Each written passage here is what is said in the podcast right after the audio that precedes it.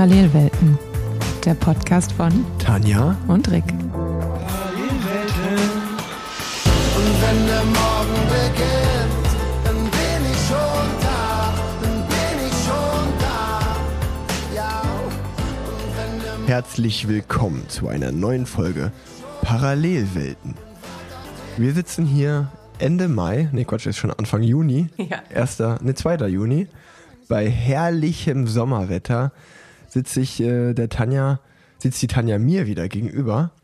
Ähm, der Esel nennt sich ja zuletzt, ne? Und ähm, wir sitzen hier im schönen Zimmer vom Oscar Amadeus Zabel und äh, also im Kinderzimmer ähm, haben wir jetzt einfach mal als neuen Podcast-Aufnahmeort auserkoren.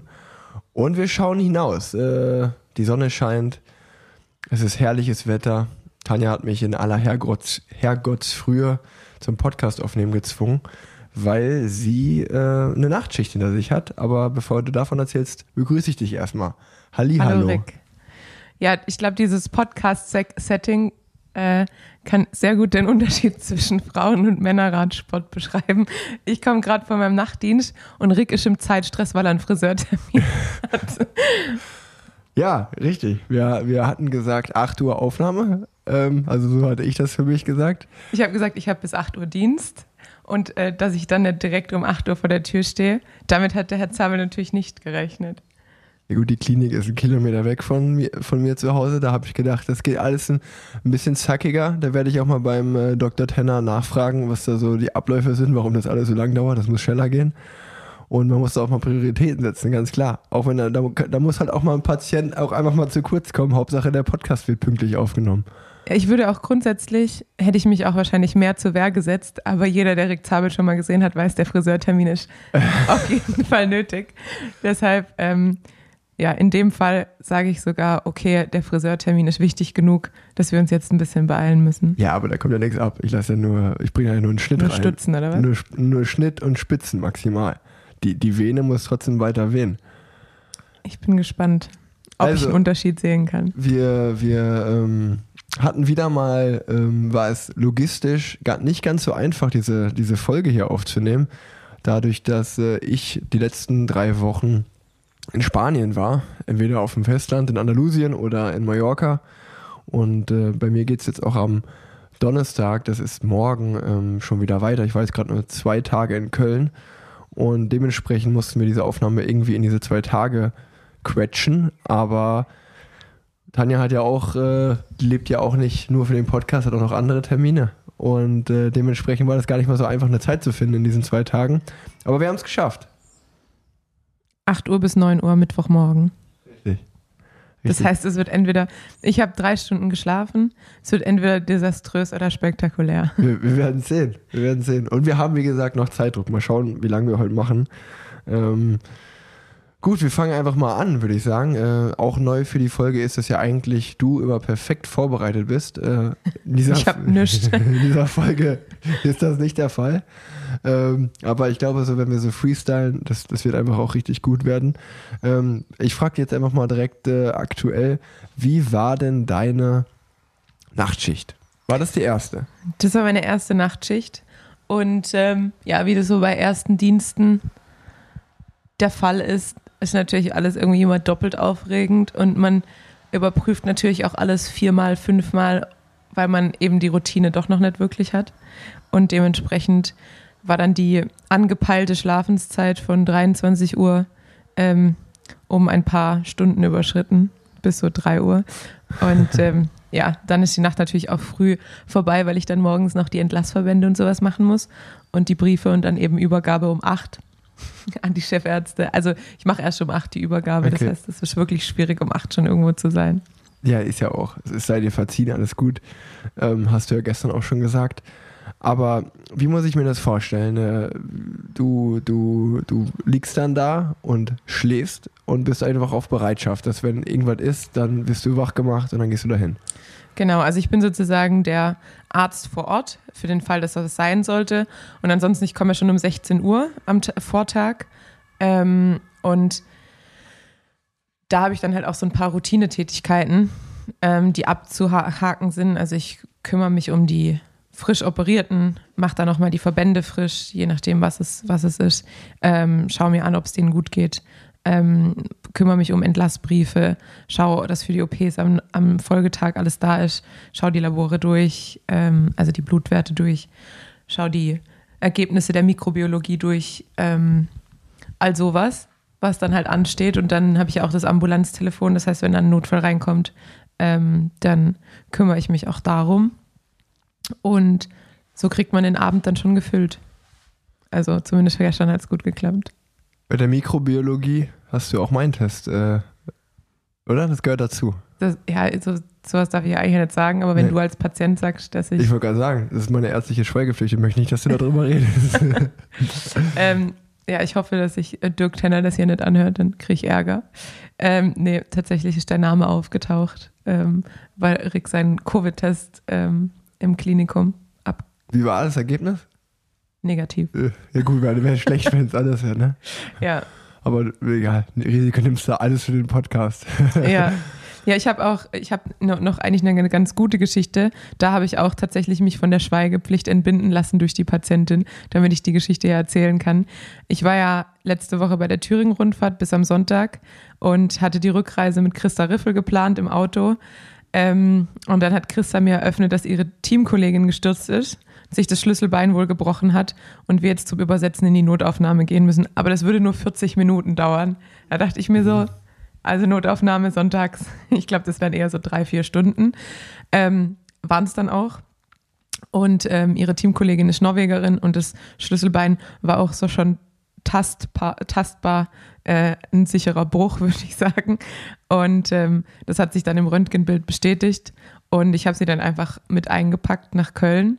Und sie war dann eine meiner ersten Patientinnen. Jetzt wurde nämlich dann gestern Morgen operiert.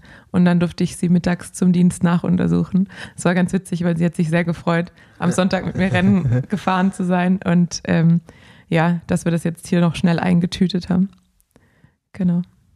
Und wie sind sonst so deine Patienten im, im, im Krankenhaus? Sind es, sind es nette Leute? Wie nehmen die dich wahr? Äh, sagst du denen, dass du ganz neu hier bist und alles? Und, äh, Ja, schon. Also ich meine, meistens ist ja dann auch das die beste Ausrede, wenn man mal was nicht weiß, Mhm. dass man sagen kann, ich bin noch recht neu hier. Und äh, ich sehe jetzt auch nicht, wahrscheinlich nicht aus wie eine Ärztin, die schon seit zehn Jahren tätig ist. Ähm, Doch. die meisten, ja, nach heute Nacht vielleicht schon. Ähm, ja, die meisten, wie halt immer, Patienten sprechen mich immer darauf an, wo ich herkomme, weil Mhm. mein Dialekt dann doch auffällt. Ähm, dann hat man meistens schon ein Gesprächsthema. Und ja, ich glaube, ich finde es immer angenehm, mit Aus Patienten Hannover zu sagst du da meistens, ne?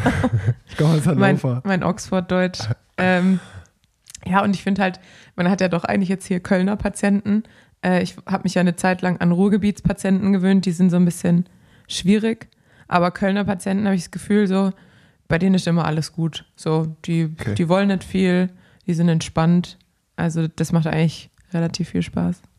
Ja, und ich habe ich hab gleich noch eine Frage, ähm, weil das habe ich mich gefragt, auch als du mir das letztes Mal, also in der letzten Podcast-Folge hast du das ja erzählt, dass du jetzt sozusagen die Stelle annimmst.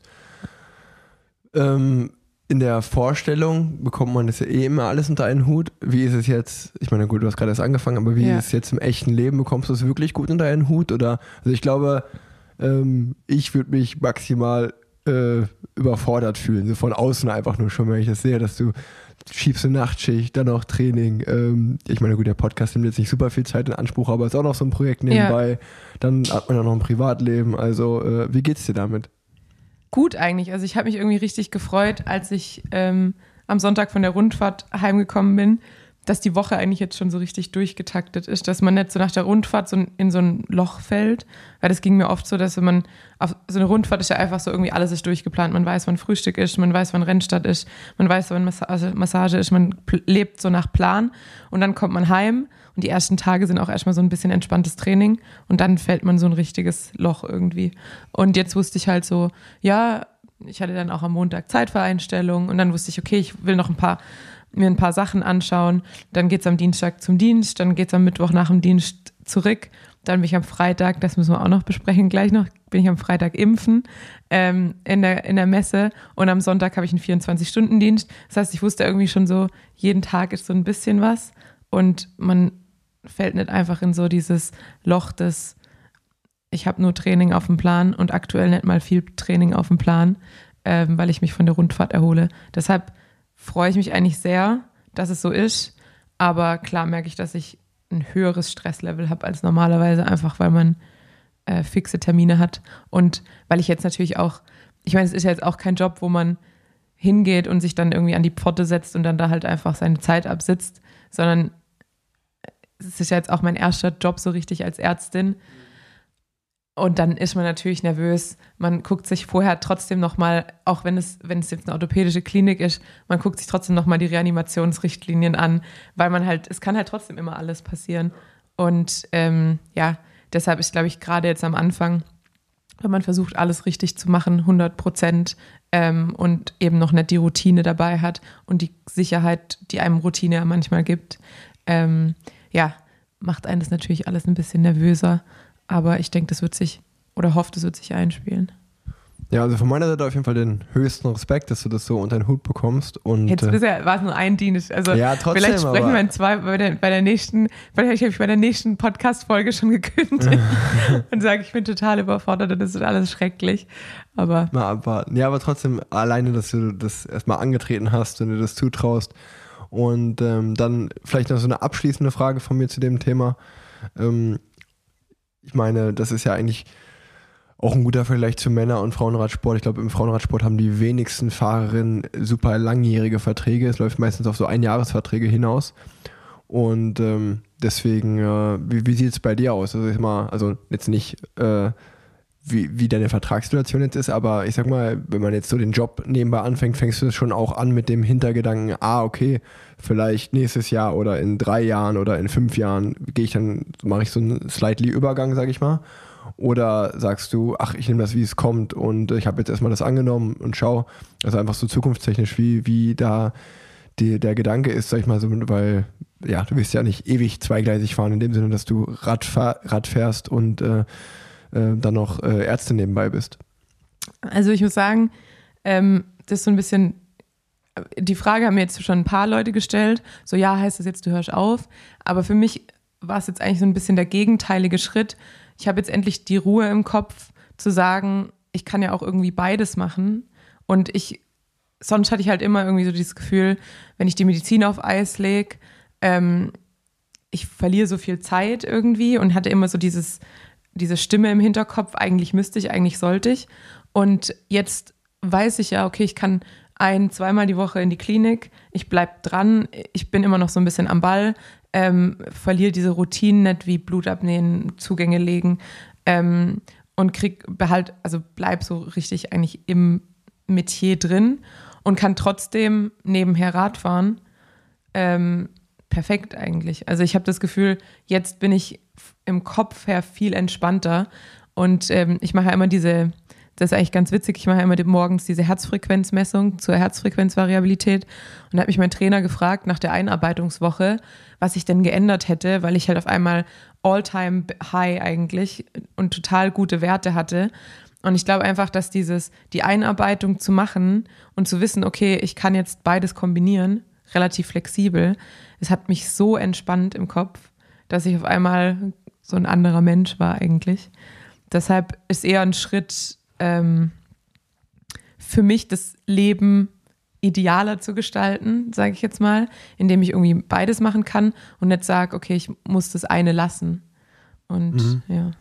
Also ich, kann- ich kann das sogar, ähm, sag ich mal so, als dein, äh, dein Freund so von außen, sag ich mal so, ganz gut nachvollziehen, ähm, weil ich hatte bei dir eh schon immer das Gefühl, dass du da ja sehr anders als viele Radsportler bist äh, oder Radsportlerinnen, ähm, die also das schon immer so zwei Herzen an der Brust geschlagen haben. Also in, in Corona-Zeiten äh, war es ja auch so, dass du zum Beispiel eine der wenigen warst, die gesagt hat, nee, ich fahre lieber auf der Rolle, weil ich habe Angst, wenn ich draußen fahre und ich stürze, dass ich im Corona-Patienten das, äh, das Bett wegnehme im Krankenhaus. Das muss ja nicht sein. Also du warst schon mal sehr verantwortungsbewusst und du hattest auch, also du hast auf mich immer auch das Gefühl ausgestrahlt, ähm, so, ja, wenn ich jetzt sozusagen, was führe ich für ein Leben, wenn ich nur Rad fahre, so als Beispiel. Also ich sag mal, wo die meisten ja sicherlich froh sind und sagen, oh geil, ich habe mein Hobby zum Beruf gemacht. Ähm, klar, liegt auch mal so ein bisschen an dem finanziellen Rahmen, da, äh, das ist ja keine Frage, ob man davon leben kann, voll oder nicht.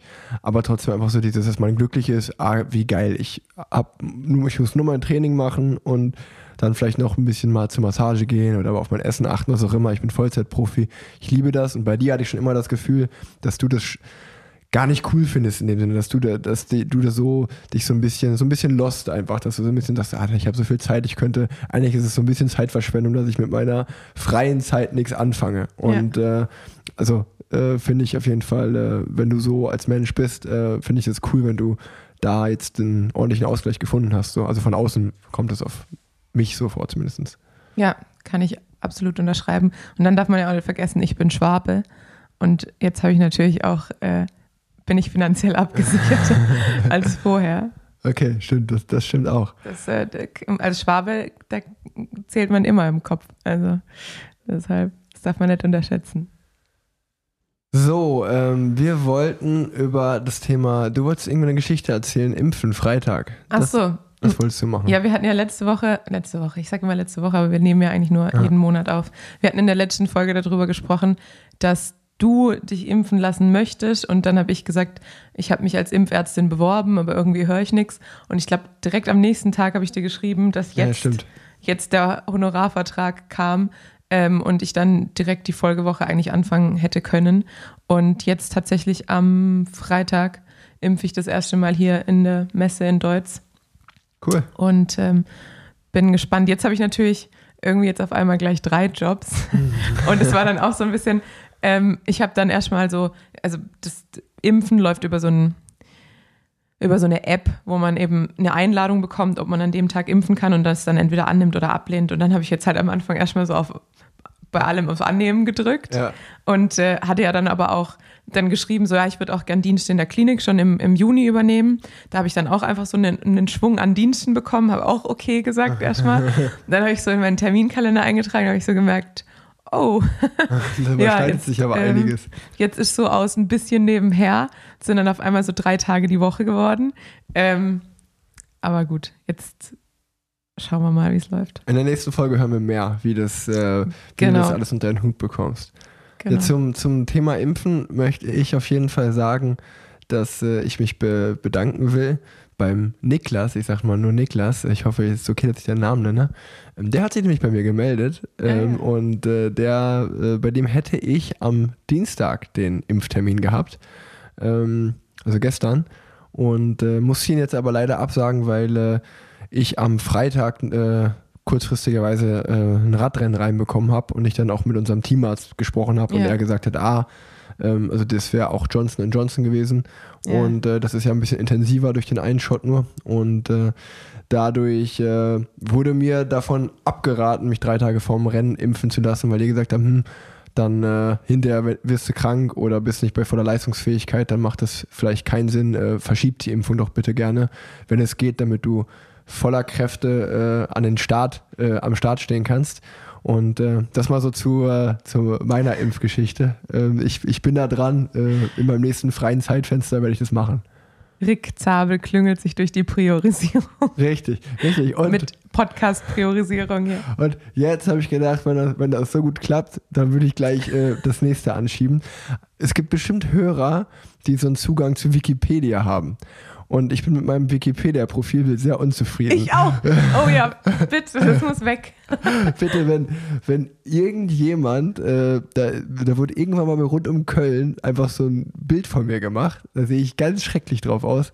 Wenn das jemand hört, bitte ändert mein Wikipedia-Profilbild, da wäre ich sehr, sehr glücklich drüber. Nimmt einfach irgendein cooles Bild, weiß ich nicht, gibt's bestimmt, findet ihr bestimmt irgendwas oder schreibt mir eine Mail, dann schicke ich euch ein Bild, dann äh, würde ich, dann, das, welches, welches ich gerne als Profilbild haben würde, das wäre auch cool. Ähm, die, die Mail ist ja in den Show Notes und wenn, wenn du das auch willst, kann ich ja auch, Ja, auch absolut. schreiben. Ich habe da so ein, ich habe da so ein Bild von der meiner ersten deutschen Meisterschaft im Radfahren, Einzelzeitfahren, aber noch so mit einer Triathlon-Einstellung. Und ich wurde dann auch, wie heißt diese Frau, die immer die Zeitfahrräder direkt am Start kontrolliert vom BDR? Ach, weiß ich Frau nicht. Lutz? Weiß ich leider nicht. Ich weiß es auch nicht genau. Auf jeden Fall musste ich dann noch kurz vorm Start meinen Sattel drei Zentimeter nach hinten, weil ich natürlich keine Ahnung von UCI-Richtlinien hatte. Und dann, also es sieht einfach nur schlimm aus, dieses Bild. Wirklich schlimm. Das heißt, ja, jeder, der das ändern kann, bitte ändern. Ich habe leider keinen ähm, Autorenzugang zu Wikipedia. Sehr gut, dann hätten wir das auch mal angesprochen. Ja. Vielleicht klappt das ja auch. Ähm, Und ich glaube, es war eine gute Entscheidung mit der Impfung, weil ich bin ja jetzt, ich bin ja jetzt geimpft, einfach zumindest, mit BioNTech. Und obwohl BioNTech ja eigentlich ziemlich gut verträglich ist, habe ich trotzdem, ich habe zwei Tage dann Pause gemacht und ähm, am dritten Tag habe ich mich aufs Rad gesetzt, aber habe mich auch nicht so wirklich top gefühlt. Ähm, also ich glaube, bei Johnson Johnson ist dann ja, das bringt ja Vorm auch nichts. Rennen. Also ich meine, die, die Impfung wäre mir persönlich schon sehr wichtig gewesen. ja. Aber aufgrund von vielen verletzten Fahrern momentan bei uns im Team, ähm, ja, müssen wir da ja auch irgendwie mit sechs, sieben Fahrern am Start stehen. Und ähm, deswegen äh, ging das jetzt nicht anders und äh, ist für mich auch vollkommen okay, dass ich da fahre. Und äh, ich meine, die Impfung kann ich auch nochmal eine Woche oder zwei nach hinten verschieben im besten Falle. Und ähm, darauf kommt es dann hoffentlich auch nicht an. Ähm, aber ja, Guter Punkt, wenn du Impfen und verletzte Fahrer sagst, aus aktuellem Anlass. Äh, Maurice Ballerstedt hat sich am Wochenende abgeledert und hat dann gemerkt, dass er gar keinen Tetanusschutz mehr hat. Also wenn gerade alle über Covid nachdenken und über die Covid-Impfung, vor allem die Radfahrer, die doch regelmäßig den Boden küssen, immer mal schauen, dass man den Tetanusschutz noch hat. Ähm, sonst kann es mal stressig werden, wenn man sich auf die Nase legt. Da, da bin ich gut, dass du das ansprichst. Das vielleicht, äh, sollte ich vielleicht auch in einem privateren Rahmen eigentlich fragen, aber ich mache es trotzdem einfach. Heute ist ja Freestyle-Folge. Ähm, ich habe keinen Impfpass, also ich weiß nicht, wo der ist. Ich glaube, den habe ich in meiner Sportschulenzeit in Erfurt verloren und das ist schon zehn Jahre her. Und ich weiß auch nicht, wann ich mich das letzte Mal jemals habe impfen lassen zu irgendetwas. Wo, wie, wie findet man das heraus? Man, steht das irgendwo niedergeschrieben? Nee, ich glaube nicht. Das ist ja so das Problem, weshalb ja jetzt auch dieser neue Impfpass und der digitale Impfpass generell diskutiert wird. Es ist ja wirklich wie so ein alter Papierführerschein. Ja. Und wenn man verliert, dann ist es halt irgendwie verloren. Ähm, und grundsätzlich ist ja die Kommunikation auch zwischen den Ärzten und den Arztpraxen relativ schlecht. Ich meine, du kannst halt mal schauen, ob dein früherer Hausarzt noch irgendwelche Unterlagen von dir hat, irgendeine Kadex, wo was drinsteht. Aber grundsätzlich, wenn du sagst, du hast es damals in der Schule verloren Ja. und seitdem bist du nicht mehr geimpft. Ich meine, Tetanusschutz hält, hält zehn Jahre, Ja, auf jeden bis Fall. jetzt 27. Ja, nee, also mich Dann- mich. Ich würde ich vielleicht auch mal, Und was Den ist dann der? Schritt? Ich sag mal jetzt, die, die Off-Season kommt. ja, Ähm, kann dann mache ich, lasse ich einfach alle, ihr könnt auch mal dazwischen alle, was alle nötigen Impf- äh, oder wenn ich mal einfach einen freien Zeitraum habe, wo ich nicht so viel trainieren muss, zum Beispiel, wo Ja. ich mal zwei, drei Tage Luft habe, dann kann ich einfach einen Termin machen und das alle Impfungen auffrischen, alle notwendigen. Ja, Oder wie also läuft das? alles auf einen Schwung geht nicht, aber ich würde halt einfach mal zu meinem, äh, zu meinem Hausarzt gehen und mit ihm besprechen, wie man vielleicht ein paar Sachen nachholt, weil man sich nicht sicher ist, äh, wo man überhaupt noch abgedeckt ist. Okay. Also habt ihr das nicht vor äh, Leos Schwangerschaft irgendwie mit Mumps, Masern, Röteln oder wusstest du dann, dass du Mumps, Masern, Röteln geimpft bist? Nee, keine Ahnung. Okay. Bin nie Aber gut, sie hab ist dann wahrscheinlich. beschäftigt. Ja, naja, solange sie Ich bin ein geimpft ist. typischer Rad Radsportler. Ja, also auf jeden Fall äh, ein Hausarzt hast du ja wahrscheinlich. Nee, habe ich nicht. Dann Also, such dir einen- Du kommst Folge, jetzt auch in dieses Alter, du bist, du bist bald, fast, bald 30. Das dauert noch ein bisschen. Da brauchst du jetzt, du brauchst jetzt einen Fünf-Jahres-Check-up und sowas. Jetzt langsam wird es Zeit, sich einen Hausarzt zu suchen. Okay. Trust me. In Junkersdorf. Wenn es in Köln-Junkersdorf einen richtig guten Hausarzt gibt, der diesen Podcast hört, oder eine Hausärztin, auch sehr gerne. Ich gehe auch gerne zu einer Ärztin. Ähm, meldet euch doch einfach. nee, äh, Quatsch. Ähm, ja, gut, äh, dann, dann hätten wir das Impf-Parallelwelten, der Impf-Podcast. Ja, hätten wirklich. Wir, hätten wir das auch äh, geklärt. Aber nee, ich fand das auf jeden Fall sehr spannend, mal zu hören, so nach der ersten Nachtschicht. Wie immer wird unser Podcast Parallelwelten präsentiert von Rose Bikes. Und ich darf euch jetzt folgende Message von Rose Bikes ähm, ja, weiterleiten. Die sind nämlich gerade mega happy darüber, dass sie wieder mehr Räder bauen können. Das heißt jetzt nicht, dass direkt wieder alles verfügbar ist und euer bestelltes Rad sofort ankommt. Es heißt aber, dass sie wieder mehr und mehr Teile haben, um komplette Räder einfach zusammenzubauen. Das vielleicht einfach mal als kleiner Lichtblick für die Branche und für all alle die Menschen, die halt auf ein Rad warten, das ist ja momentan gerade nicht die einfachste Situation. Außerdem wünscht Rose Bikes allen Fahrerinnen und Fahrern einfach viel Spaß beim Radfahren, jetzt wo der Sommer kommt und das Wetter wieder gut ist. Ähm, ja, macht das ja auf jeden Fall sehr viel Spaß. Und ich kann euch außerdem noch ans Herz legen, mal bei rosebikes.de slash plus vorbeizuschauen. Ähm, wir haben es in der letzten Werbung schon mal angeteasert, in der letzten Folge. Und äh, ich kann das einfach nur wieder tun, weil wenn ihr vielleicht ein Auge auf ein cooles E-Bike geworfen habt, dann meldet euch da mal an, dann bekommt ihr den Newsletter, wann diese Räder ja, einfach zu kaufen sind. Und ähm, ich finde die sehr cool, ich habe sie schon gesehen. Ich kann sie euch wirklich äh, empfehlen. Deswegen schaut da mal vorbei, ich packe es auch in die Show Notes. Und jetzt geht's weiter mit der Folge. Ähm, dann würde ich äh, noch ein Thema, was mir gerade eingefallen ist, noch einmal kurz aufheben. Ich glaube, das könnte auch ähm, für die Hörerinnen und Hörer des Podcasts sehr interessant sein, was du gesagt hast, äh, mit dem ins Loch fallen. Und das zweite, der zweite Punkt war die UCI-Regularien. Ich glaube, das haben wir auch noch nie zusammen besprochen. Können wir einmal kurz äh, so ungefähr die, die Hörerinnen und Hörer mitnehmen und äh, das mal kurz erklären. Also das mit dem im Loch fallen ist wirklich so ein Phänomen, das kenne ich auch. Ähm, vor allen Dingen nach Grand Tours ist es richtig, richtig extrem, aber auch schon nach einwöchigen Rundfahrten, dass du also ihr müsst euch ja vorstellen, beim Radrennen läuft es ja so, zumindest bei uns im Team, dass du von dem sportlichen Leiter, ähm, der, sag ich mal, der, wie der Aufseher oder der Chef der Gruppe ist, von dem Rennen, der vor Ort ist, also von den Mechanikern, von den Pflegern, von den äh, Fahrern, ne, also von dem kompletten Staff äh, und plus Fahrern, die halt bei einem Rennen vor Ort sind, ist der der Chef und der schreibt einfach einen Daily Plan. Er schreibt halt, dann steht das Staff auf, dann stehen die Fahrer auf, dann ist Frühstück, dann ist, äh, dann gebt ihr den Koffer ab, also das heißt, man stellt einfach seinen Koffer nur vor die Tür, dann fahrt ihr mit dem Bus zum Start, um die, um die Uhrzeit ist Abfahrt, dann machen wir eine Besprechung im Bus, dann müsst ihr euch einschreiben um die und die Uhrzeit vorm Start äh, vor Ort, das Teampräsentation, um die Zeit ist der neutrale Start, um die Zeit ist der wirkliche Start im Rennen, dann und dann ist voraussichtlich Zielankunft, ähm, ja, dann steht einfach sozusagen drin, dann ist es normale Massageprogramm steht dann an. Also man fährt erstmal ins Hotel, je nachdem wie lang der Transfer ist, Massage und dann wird wieder der neue Plan geschrieben und im neuen Plan steht dann noch, auch noch natürlich für den jeweiligen Tag dann das Abendessen, äh, die Zeit dran und vielleicht sogar noch ein Debriefing, wenn man die Etappe analysiert wird. Was im Umkehrschluss heißt, du schaust einfach nur auf diesen Plan und befolgst ihn halt. Und dann kommst du nach Hause und es ist, wie du gesagt hast, ich meine, wenn du dann eine Woche Rennen gefahren bist oder drei Wochen Rennen gefahren bist, dann kommst du nicht nach Hause und musst weiter trainieren. Dann ist man meistens vom Trainer, dass der erstmal sagt, du, die nächsten zwei, drei Tage sind erstmal komplett locker. Wenn du Bock hast, fahr mal Rad eine Stunde oder zwei, aber wenn du keinen Bock hast, dann lass das Rad auch mal im Keller stehen. Aber das ist dann so, man wirklich so oft von den einen auf den anderen Tag äh, nichts mehr mit sich anfangen kann. Und so, okay, was, was mache ich denn jetzt eigentlich? Und ähm, ja, man, man hat dann auch immer so viel Zeit und weiß wirklich nichts damit anzufangen. Ähm, ich bin dann auch jemand, der mir auch so, also ich kann das verstehen, äh, mit, dass du so, äh, also ich bin dann auch froh, wenn ich irgendwelche Termine habe. Äh, ich versuche meistens schon in den letzten paar Tage vom Rennen mir für diese Tage irgendwelche Termine geben zu lassen, also irgendwas, was ich halt abhaken muss, ja. so von der To-Do-Liste oder was auch immer, damit ich so ein bisschen Struktur reinbekomme, weil sonst ist man so wirklich total verloren. Also so von 100 auf 0 einfach. Ja.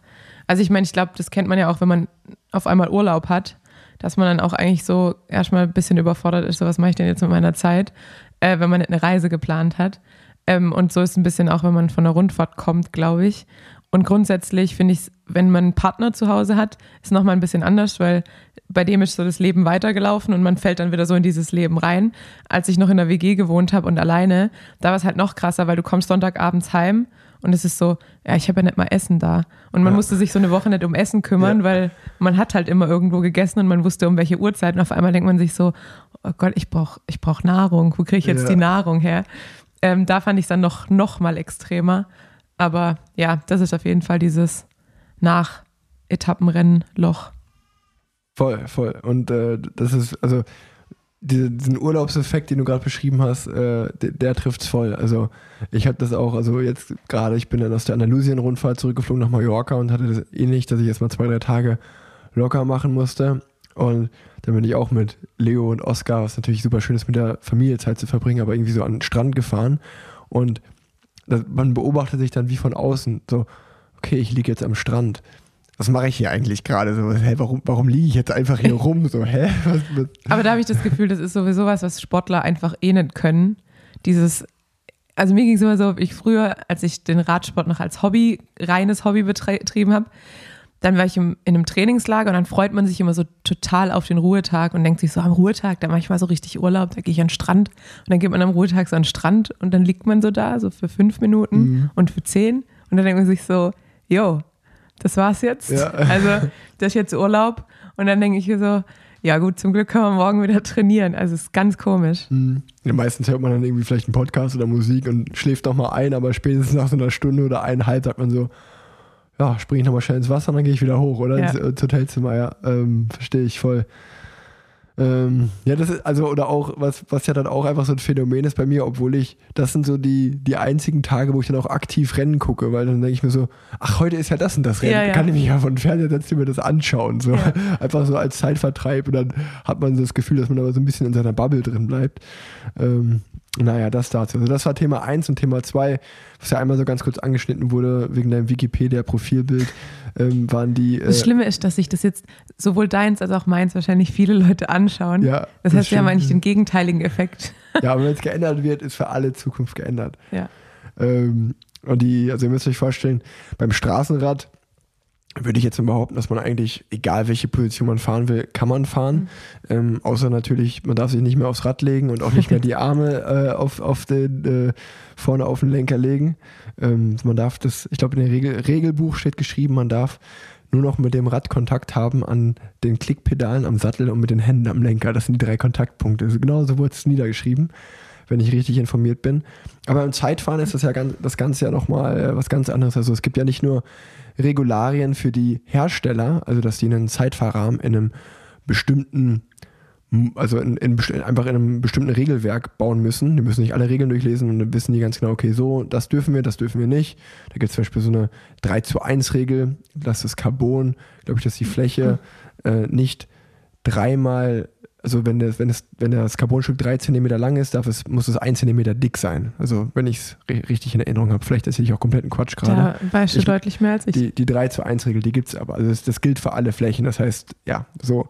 Ähm, und äh, das, also das ist einmal, gibt es Regularien für die Bike-Hersteller, dass sie einen Rahmen nur in einem bestimmten Modus bauen dürfen, damit da auch, glaube ich, eine gewisse ähm, Chancengleichheit herrscht. Nicht, dass auf einmal irgendjemand mit so einem Spaceship um die Ecke kommt. Äh, und äh, auf der anderen Seite ähm, gibt es aber auch Regeln für die Fahrerinnen und Fahrer, die bei einem Zeit, auf einem Zeitfahrrad teilnehmen, ähm, dass die ihre Position auf dem Zeitfahrrad auch nur in einem bestimmten Regelmodus äh, fahren dürfen. Also die eine Regel ist ja zum Beispiel, dass der Sattel, glaube ich, nicht 15, Me- 15, nicht weiter als 5 cm hinter dem Tretlager sein Genau. darf, die Spitze vom Sattel.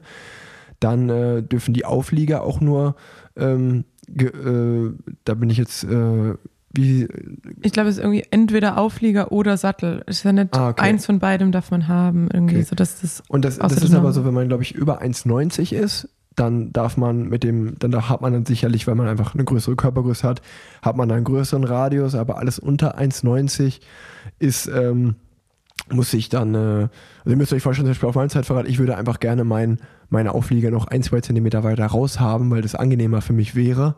Darf ich aber nicht, äh, weil das Regelwerk das nicht zulässt, als Beispiel. Also ich muss halt in dieser, ich muss mich in diesem Positionsrahmen bewegen. Ich im wahrsten Sinne des Wortes. das war, glaube ich, ein bisschen stümperhaft zusammengefasst von mir jetzt gerade, aber ich habe es versucht. Ja, aber es äh, hat mich, das war auch das, was mich am krassesten überrascht hat, als ich vom Triathlon in den Radsport gewechselt hab, bin, bin. Ähm, weil im Triathlon, da macht halt einfach jeder so sein Ding. Wenn man gut drauf sitzt, sitzt man gut drauf und wenn man angenehm drauf sitzt auch. Und dann kommt man in den Radsport und auf einmal gibt es Vorschriften, was für mich dann irgendwie auch nicht so ein richtig, richtig viel Sinn macht. Weil wenn ich schnell sein will, muss ich gut auf dem Rad sitzen und dem Straßenrad geht's, beim Zeitfahrrad geht's nicht. Also ja, fand ich immer ein bisschen seltsam.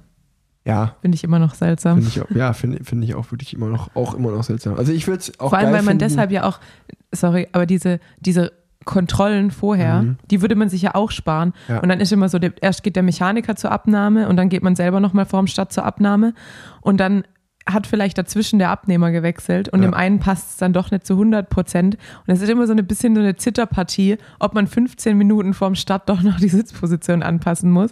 Also Da musst du den Hörern, die Hörerinnen und Hörer aber auch nochmal kurz abholen. Also ihr müsst euch vorstellen, bevor man im Zeitfahren auf die Startrampe gehen darf, ist dahinter halt ein kleines Zelt aufgebaut, wo die UCI-Kommissäre, also die Kommissäre des Weltverbandes stehen. mit so einer Maschine, ähm, wo du dann ein Rad einspannst und da wird dann genau, da wird dann einfach kontrolliert, ob äh, alle Regeln eingehalten werden. Genau. Und ähm, natürlich im Sport testet sich ja auch jeder ans Limit ran. Also da geht es dann um Millimeter. Und wie du gerade gesagt hast, manchmal hakt das so ein bisschen und dann geht es hoch und runter. Und der eine kommt, wie du gesagt hast, der eine Kommissar ist ein bisschen cooler und sagt, ach komm, ja, das passt schon. Und der nächste ist halt super strikt. Und das ist schon so, dass man da immer ein bisschen schwitzt. So, okay, geht mein, geht mein Rad jetzt durch? Äh, geht es nicht durch? Ähm, ja, Kennst du diesen lila Memes-Post? Nee. zu, der Zeitfahr zu den Zeitfahrkontrollen. Da ist auch irgend so ein, ähm, ich, ich so ein Video von einem Straßenarbeiter, der dann auch ruft, es geht um Millimeter bei uns, es geht nicht um Zentimeter, es geht um Millimeter. Es trifft es sehr gut. Ja, Shoutout an Lila Memes, die Ja, machen, die machen äh, richtig witzige Sachen.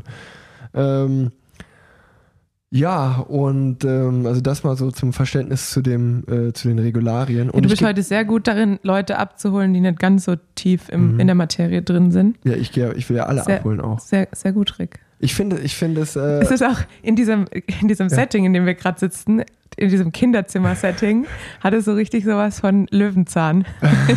Rick, Rick erklärt Radsport. ach ja. Aber ich gebe dir recht, ich finde die Regeln eigentlich auch wie die meisten Regeln von der UCI auch schwach sind, weil stell dir mal vor, es wäre so ein bisschen ähm, mehr wie in der Formel 1. Ich meine, da gibt es auch Regeln, äh, habe ich gelernt bei der, bei, in der Netflix-Doku. Äh, auch Shoutout von meiner Seite aus, finde ich auch sehr gut, die drei Staffeln Drive to Survive. Ähm, aber wenn es da vielleicht lockere Regeln wenigstens geben würde, dann würde es, glaube ich, auch den Fortschritt nicht so hemmen, dass noch coolere Zeitfahrräder gebaut werden und noch neue Techn Techn Technologien vielleicht durchkommen und dass man auch wieder so ein bisschen, äh, ja, auch, sag ich mal, auch, dass die Fahrer sich einfach so draufsetzen, wie sie wollen und äh, dann, ja, der Schnellste soll halt gewinnen. Ich sag mal, Ja. das, das gehört ja auch dazu, dass du vielleicht ein bisschen mehr ein Tüftler bist und dich mehr damit beschäftigst und dann sollst du ja auch einen Vorteil haben gegenüber Fahrern wie mir, die sich zum Beispiel nicht so damit beschäftigen. Genau, und ich würde sagen, da würde ich ihr eher für den Amateurbereich oder zumindest für den Jugend-Kinderbereich sagen, wir setzen ein finanzielles Limit, als wir geben irgendwie Zentimeter vor. Ja, ja. Ähm, weil wenn es dann so eine richtige Materialschlacht wird und die Leute, die das teuerste Material haben, gewinnen, dann habe ich doch lieber die, die am flexibelsten sind und sich noch ein bisschen tiefer aufs, aufs Rad packen können. Ja. Ähm, gut, ähm, dann haben wir jetzt schon 35 Minuten auf der Uhr.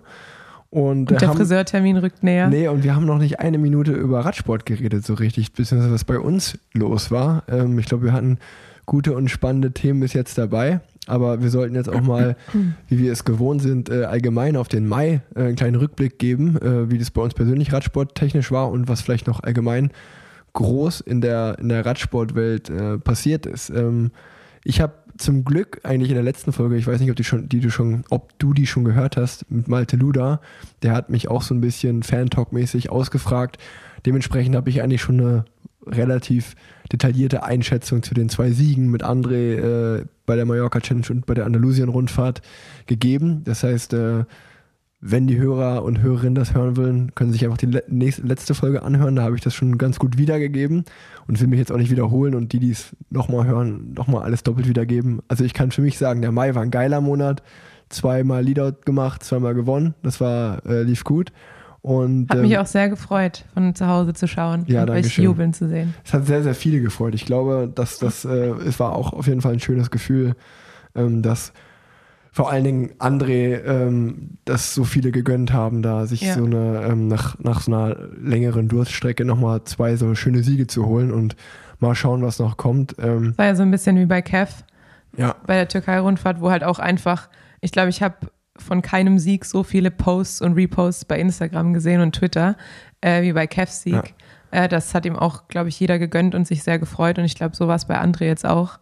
Ähm, deshalb sehr cool. Und Glückwunsch noch nachträglich. Und ich muss auch sagen, was mich, ich habe gestern ein Interview gelesen von Patrick Lefevre, wo ich auch mir gedacht habe, äh, also da ging es um die Quickstep Tour Mannschaft, um Sam Bennett. Und dann kam eine Frage zu Cavendish, ob der auch mit zur Tour geht.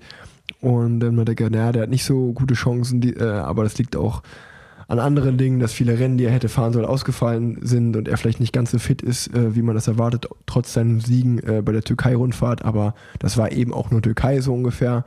Und ähm, dann hat er halt erwähnt, dass halt, dass er zuletzt Andalusien-Rundfahrt gefahren ist und dass er da auf der dritten Etappe ausgestiegen ist, dann, ähm, weil die ersten drei Etappen waren wirklich schwer in Andalusien Ja. und dann zum Team gesagt hat, naja, ähm, das ist halt hier auch kein Sprinterrennen und einen Tag später gewinnt dann André Greipel, hat Patrick Lefevre so gesagt, so mit so einem kleinen Seitenhieb Richtung Kev und äh, ich habe das natürlich für uns als Kompliment aufgenommen und äh, ähm, fand, das, fand das auf jeden Fall gut, das so zu lesen. Ähm, und das ist ja auch im Endeffekt Sport. Ähm, und ich sag mal, da muss man auch ehrlich sein, dass ähm, auch für mich persönlich äh, war es auch so, dass man sich gedacht hat, ach komm, irgendwie schon, die Story ist cool für Kev. Aber wenn man natürlich selber in dem Rennen fährt, denkt man sich natürlich schon, Mann, warum muss er jetzt drei Etappen gewinnen und wir können nicht mal eine gewinnen? Und ähm, dann sozusagen zwei Wochen später, ich will es nicht eine Revanche nennen, aber sozusagen dann neues Rennen, neues Glück.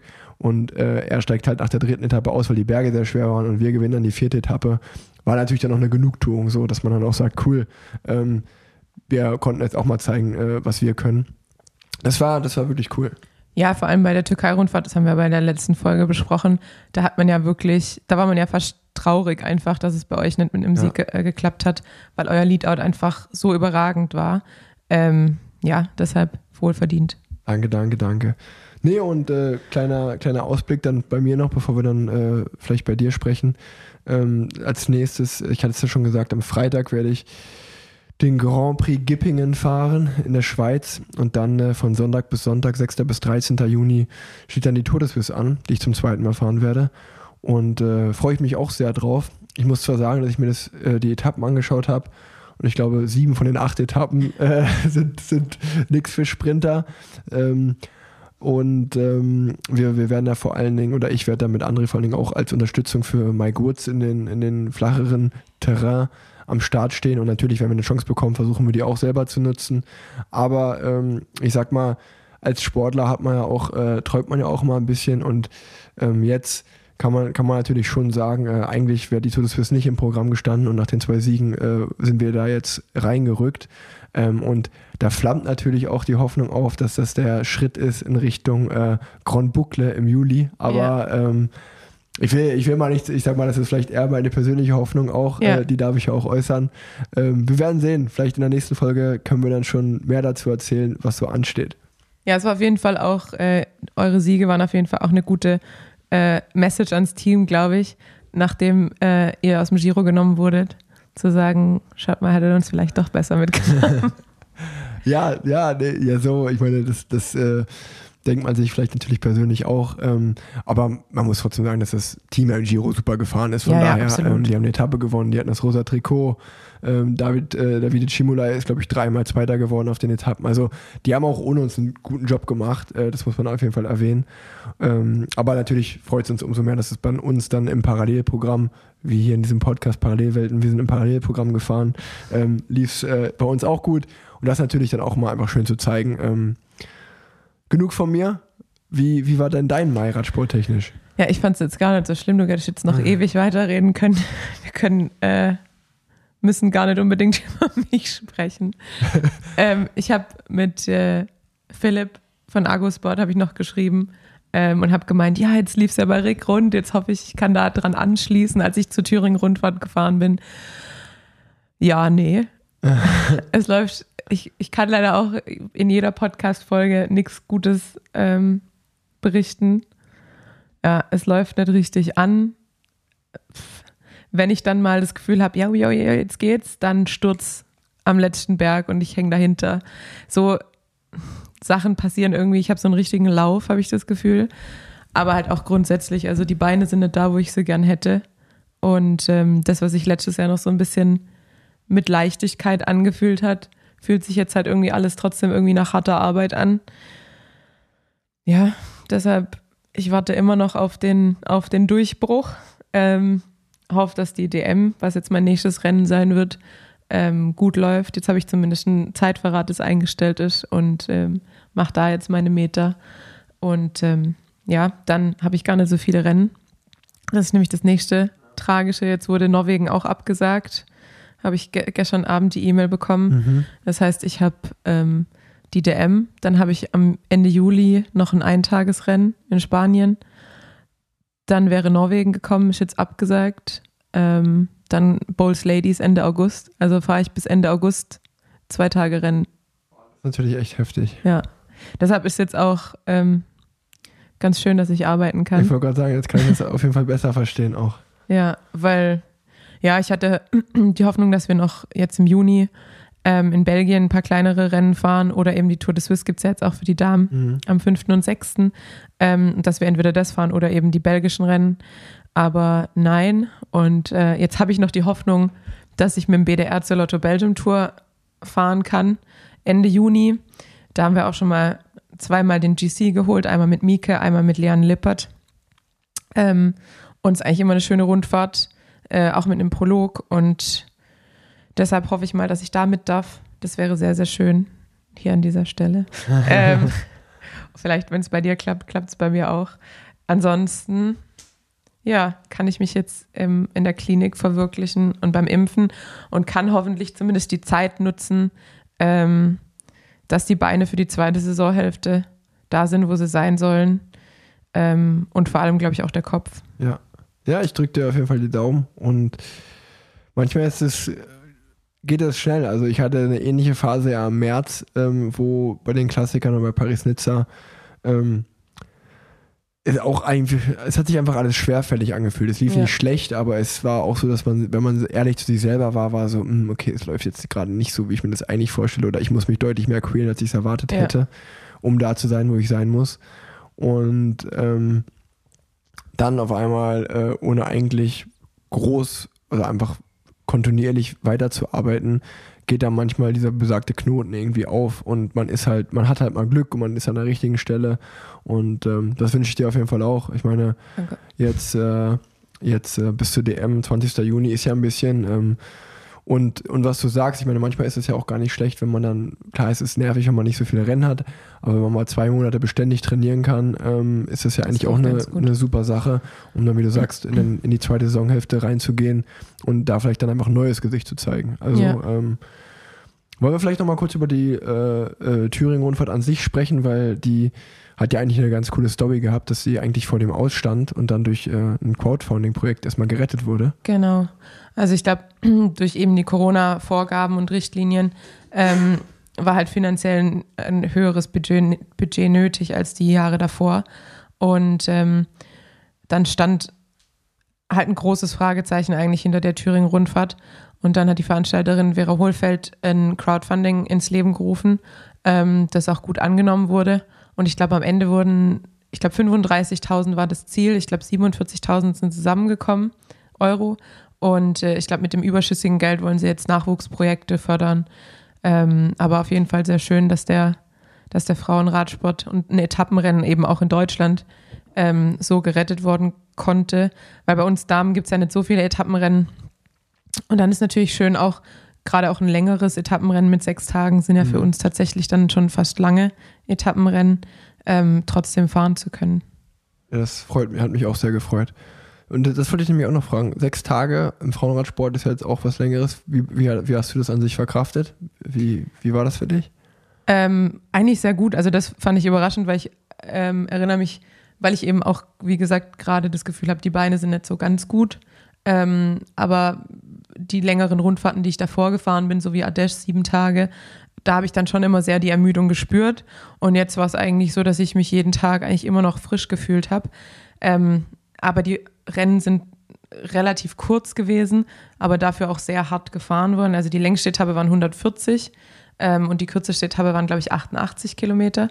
Ähm, aber es war halt auch einfach immer von vorne richtig Zug. Also gerade die 140 Kilometer Etappe, da waren die ersten Fahrerinnen nach 10 Kilometer weg. Krass. Also da wurde schon direkt richtig losgelegt. Ähm, das war auch das erste Mal, tatsächlich, das war eigentlich die Etappe, vor der ich am meisten Angst hatte, weil es am, am meisten bergauf ging und eben auch am längsten. Und dann war das das erste Mal, dass die Beine so ein bisschen so ein Aufflammen gezeigt haben. Und dann dachte ich mir so, okay, morgen Flachetappe, jetzt läuft's. Und dann war es aber wirklich tatsächlich nur ein kurzes Aufflackern, äh, Aufbäumen meiner selbst und hatte sich dann schnell erledigt. Ähm, aber ja, Track ist stark gefahren, Movistar ist stark gefahren, definitiv. Ähm, DSM hat zwei Etappensiege mit Lorena Wiebes ähm, geholt. Die haben halt auch einfach ein, ein super Leadout. Man merkt halt jetzt, würde ich sagen, mehr und mehr, den Unterschied zwischen den World Tour Teams und den, den kleineren Teams. Ähm, und ich würde auch sagen, man merkt einen Unterschied zwischen den Teams, die ein Männerteam im Hintergrund stehen haben. Da ist einfach die Organisation, auch im Team zu fahren, ähm, als Kollektiv nochmal anders als bei, den, bei den Teams, die jetzt solitär Frauen ähm, sind. Und ähm, ja, von deutscher Seite ähm, ist ja bei der Thüringen-Rundfahrt immer ganz cool, dass halt auch kleinere Teams mitfahren. Und ähm, auf jeden Fall auch die RSG Gießen-Bieler hat sich auch gut gezeigt, war eigentlich ständig im Breakaway äh, vertreten. Und ähm, ja, Respekt an die Mädels, sind sehr gut gefahren. Und äh, Beate Zanner hat das Jersey für die beste Clubfahrerin geholt. Ist ja auch einfach eine Instanz im deutschen Radsport, würde ich sagen. Ähm, und seit Jahren immer vorne mit dabei und ja auch bei der Thüringen-Rundfahrt immer stark gefahren. Bei der letzten Ausgabe 2019 ist ja auch um den GC mitgefahren, nachdem am ersten Tag die Ausreißergruppe schon sieben Minuten hatte und dann eigentlich die, der GC nur zwischen den Fahrern entschieden wurde. Ja, deshalb grundsätzlich von, von deutscher Radsportseite auf jeden Fall schön, so viele Mädels zu sehen. Die Nationalmannschaft war dabei mit ein paar Mädels, äh, Max Solar war dabei, RSG, Gießen-Bieler, ähm, Caroline Schiff war auch dabei, die jetzt für ein Luxemburger Team fährt, fürs Andy Schleck-Team. Ähm, also ja, waren viele deutsche Fahrerinnen vertreten, Romy Kasper, Liane Lippert, Mike Kröger, Christa Riffel.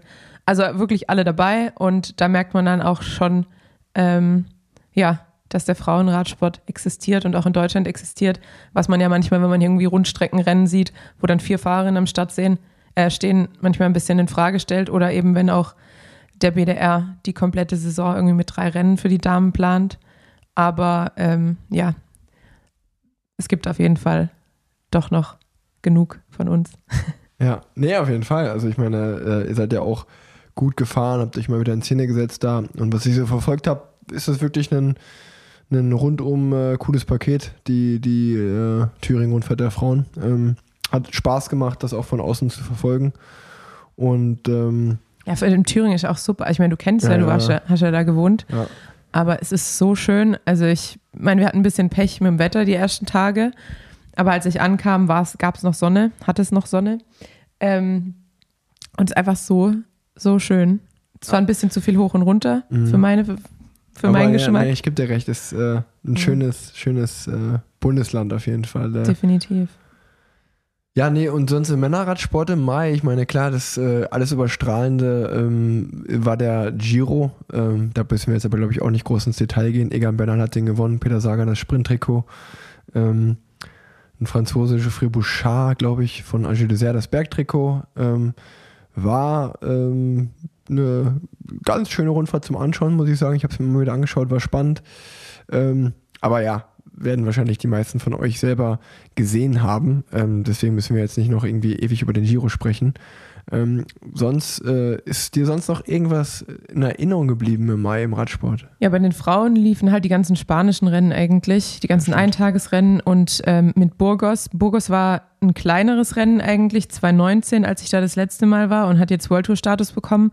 Absolut verdient, weil die haben, haben wirklich auch damals, 2019, es war super organisiert. Also wir kriegen ja zum Beispiel so, man hat man so Profilkarten bekommen, das gibt es ja eigentlich bei Frauenrennen nie. Ähm, und ähm, die haben sich einfach richtig da selbst übertroffen mit der Organisation.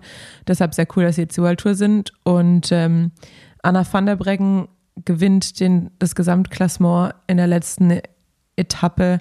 Ähm, genau. Ja. Ja, also nee, die, die, es war ähnlich wie bei uns jetzt, sage ich mal, dass halt äh, die ganzen spanischen Rennen, die im Februar hätte stattfinden sollen, alle in den Mai verschoben worden sind.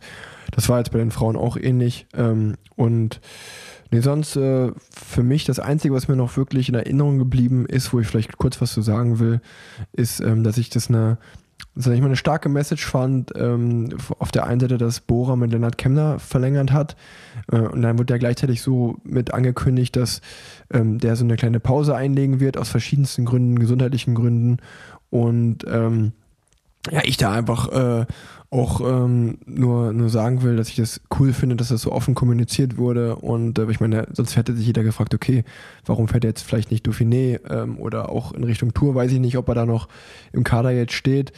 Aber ähm, Ich, äh, du schüttelst mit dem Kopf, du glaubst nicht, aber Nicht trotzdem ähm, einfach cool, ähm, dass man da auch gerade so einem jungen Fahrer noch äh, den Druck nimmt äh, und als Bohrer äh, da so die Hand drauf hat, sag ich mal, und das äh, gut regelt, ähm, weil für mich ist Lennart auf jeden Fall ähm, der, äh, ohne da jetzt irgendwie Druck aufbauen zu wollen, so einfach so aus meiner Meinung, äh, so wie der auf dem Rad sitzt, so wie der fährt, ähm, ähm, ja, werden die deutschen äh, Radsportfans da noch sehr viel Spaß an dem Jungen haben und äh, da sollte man nichts überstürzen und auch mal nicht traurig sein, wenn man mal eine Tour de France mal verpasst. Da werden sicherlich noch viele kommen, die er äh, mitfährt und ganz vorne mitfährt, egal ob im Etappen oder um Gesamtsieger. Also für mich, ich bin Fan von dem und äh, der macht das auf jeden Fall gut und äh, der wird seinen Weg gehen und äh, ich fand das einfach nur cool, dass sie es so, so nach außen so kommuniziert haben, was ja auch völlig normal ist in der heutigen Zeit als junger Sportler, dass man äh, auch nicht alles richtig macht oder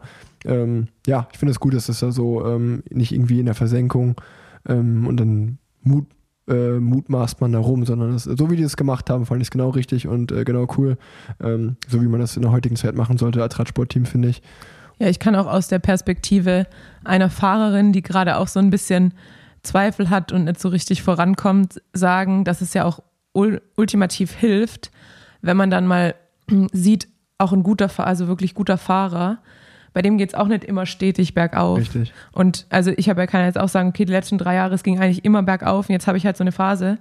Es läuft nicht so richtig an nach der Verletzung. Ich kann nicht sagen, ist nur der Kopf, sind es die Beine, ist eine Kombination aus beidem. Aber dann einfach mal zu hören, also dass jemand offen damit umgeht, so, es läuft jetzt gerade nicht. Ich glaube, ich muss einfach nochmal den Reset-Button drücken. Ähm, tut dann auch unfassbar gut, weil man dann so merkt, das geht nicht nur mir so, Ja, das geht ja, auch ja. anderen so. Ähm, deshalb, ich habe mich nicht über die Nachricht gefreut für ihn, aber es Nee, war so ein nee. bisschen für mich äh, ein gutes Gefühl, dass, Vorbildfunktion so, ja. genau, also es war eigentlich, ja, und ich bin auch ein Fan, er ist nämlich immer sehr lustig bei Instagram. Ja. Ich, ich mag das ja, wenn Menschen mit dem, mit dem Ort Ja. eines Posts spielen und er hat dann häufiger mal drin so am Anschlag. Das finde ich immer sehr gut bei den Rennbildern. Nee, das ist äh, äh, sehr sympathischer junger Kerl einfach und ähm, nee, äh, ich glaube, das ist auch ein schönes Schlusswort so ein bisschen, ähm, dass man auch mal Mut zur Pause haben kann. Ähm, wir, Ja, wir haben Rick jetzt muss ja hier- 55 Minuten. Ähm, Hier wird schon ganz hektisch auf die Uhr 9:48, geguckt. 9.48 Uhr, in 12 Minuten ist mein Friseurtermin. Und ich sage ja immer, man soll aufhören, wenn es am schönsten ist oder wenn der Friseurtermin ansteht. Das ist ein Spruch von mir. Und äh, dementsprechend äh, finde ich, es war äh, eine sehr gute Folge, äh, so Freestyle-mäßig. Und ähm, Ich bin zwar übernächtigt, aber ich war, glaube ich, auch zufrieden. ja, und äh, du hast wie immer das letzte Wort. Äh, viel Spaß. Ich lege mich jetzt noch eine Runde schlafen. Tschüss. Ciao.